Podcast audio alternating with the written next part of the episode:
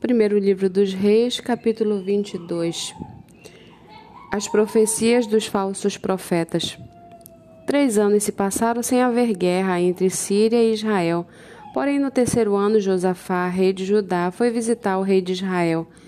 Este perguntou aos seus servos: Vocês não sabem que Ramote de Leade é nossa? E nós ficamos quietos e não atiramos das mãos do rei da Síria?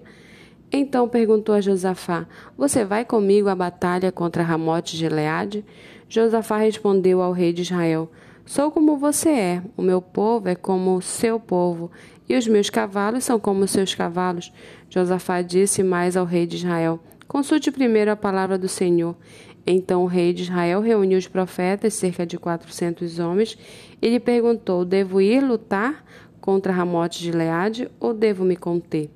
Eles responderam: Vá, porque o Senhor a entregará nas mãos do rei. Mas Josafá perguntou: Não há aqui mais algum profeta do Senhor para que o consultamos? O rei de Israel respondeu a Josafá: Há um ainda, por meio de quem podemos consultar o Senhor, mas eu o odeio, porque nunca profetiza de mim o que é bom, mas somente o que é mal. É Micaías, filho de Inlá. Josafá disse: O rei não deveria falar assim. Então o rei de Israel chamou um oficial e disse: Tragam-me depressa Micaías, filho de Inlá. O rei de Israel e Josafá, rei de Judá, estavam assentados cada um no seu trono, vestidos de trajes reais, numa eira à entrada do portão da cidade de Samaria. E todos os profetas profetizavam diante dele. Zedequias, filho de Quena, Kenaana, fez para si uns chifres de ferro e disse: Assim diz o Senhor: com estes você dará chifradas nos cílios até que estejam destruídos. Todos os profetas profetizavam assim, dizendo: Suba a Ramote de Leade, você triunfará, o Senhor a entregará nas mãos do rei. O mensageiro que tinha ido chamar Micaías falou-lhe, dizendo: Eis que as palavras dos profetas a uma voz predizem coisas boas para o rei. Portanto, que a sua palavra seja como a palavra de um deles, fale o que é bom. Micaías respondeu: Tão certo como vive o Senhor, o que o Senhor me disser, isso falarei. Quando ele chegou à presença do rei, este lhe perguntou: Micaías, devemos ir a Ramote de Leade para batalhar ou devemos nos conter? Ele respondeu: Vá, você triunfará. O, o Senhor a entregará nas mãos do rei. O rei lhe disse: Quantas vezes devo fazer você jurar que não me fale a não ser a verdade em nome do Senhor? Então Micaías disse: Vi todo Israel disperso pelos montes, como ovelhas que não têm pastor. E o Senhor Deus disse: Estes não têm dono, que cada um volte em paz para sua casa. Então o rei de Israel disse a Josafá: Eu não disse a você que a meu respeito ele não profetiza o que é bom, mas somente o que é mal? Micaías prosseguiu: Portanto, ouçam a palavra do Senhor. Viu o Senhor assentado no seu trono e todo o exército do céu estava junto dele, à sua direita e à sua esquerda. Então o Senhor perguntou: Quem enganará Acabe para que vá e seja morto em Ramote de Leade? E um dizia uma coisa e outro dizia outra, e então o Espírito saiu, se apresentou diante do Senhor e disse: Eu enganarei. O Senhor perguntou: Como? Ele respondeu: Sairei e serei um espírito mentiroso na boca de todos os profetas do rei. Então o Senhor disse: Você conseguirá enganá-lo. Vá e faça assim. E agora eis que o Senhor pôs esse espírito mentiroso na boca de todos estes seus profetas, e o Senhor declarou que o mal vai lhe acontecer. Então Zedequias, filho de Kenaana, chegou, deu uma bofetada em Micaías e perguntou: por onde é que passou o Espírito do Senhor ao sair de mim para falar com você? Micaías respondeu: Eis que você o verá no dia em que estiver correndo de quarto em quarto, tentando se esconder. Então o rei de Israel disse: Prenda Micaías e leve-o de volta a Amon, governador da cidade, e a Joás, filho do rei, e diga: Assim diz o rei: Metam este homem na cadeia e ponham a pão e água até que eu volte em paz. E Micaías disse: Se o rei de fato voltar em paz, é porque o Senhor não falou por meio de mim.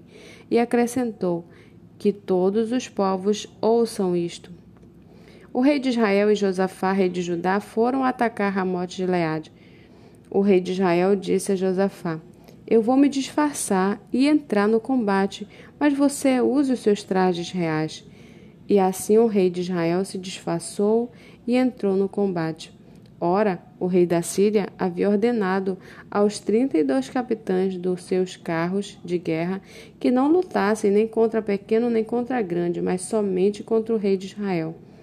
Quando os capitães dos carros viram Josafá, disseram: Aquele certamente é o rei de Israel, e se dirigiram até ele para o atacar.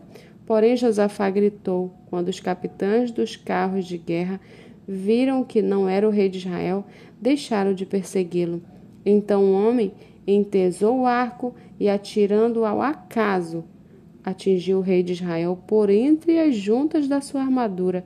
Então o rei Acabe disse ao condutor do seu carro: Dê a volta e leve-me para fora do combate, porque estou gravemente ferido. A batalha se intensificou naquele dia. Quanto ao rei, seguraram-no em pé no seu carro de guerra, de frente para os sírios. Mas à tarde ele morreu. O sangue corria da ferida para o fundo do carro. Ao pôr do sol, fez-se ouvir um grito pelo acampamento que dizia: Cada um para sua cidade e cada um para sua terra, para sua terra. Morto o rei, levaram-no a Samaria, onde o sepultaram. Quando lavaram quando lavaram o carro de guerra junto à cisterna de Samaria, os cães lamberam o sangue do rei, segundo a palavra que o Senhor tinha dito. As prostitutas banharam-se naquelas águas.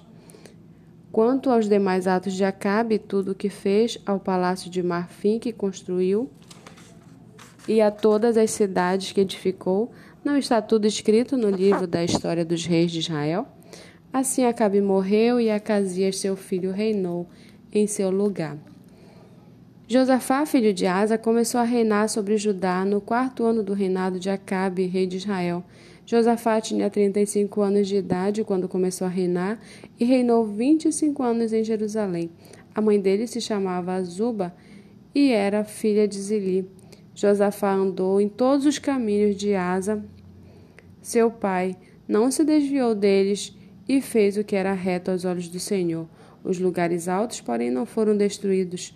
Neles, o povo ainda oferecia sacrifícios e queimava incenso. Josafá viveu em paz como com o rei de Israel.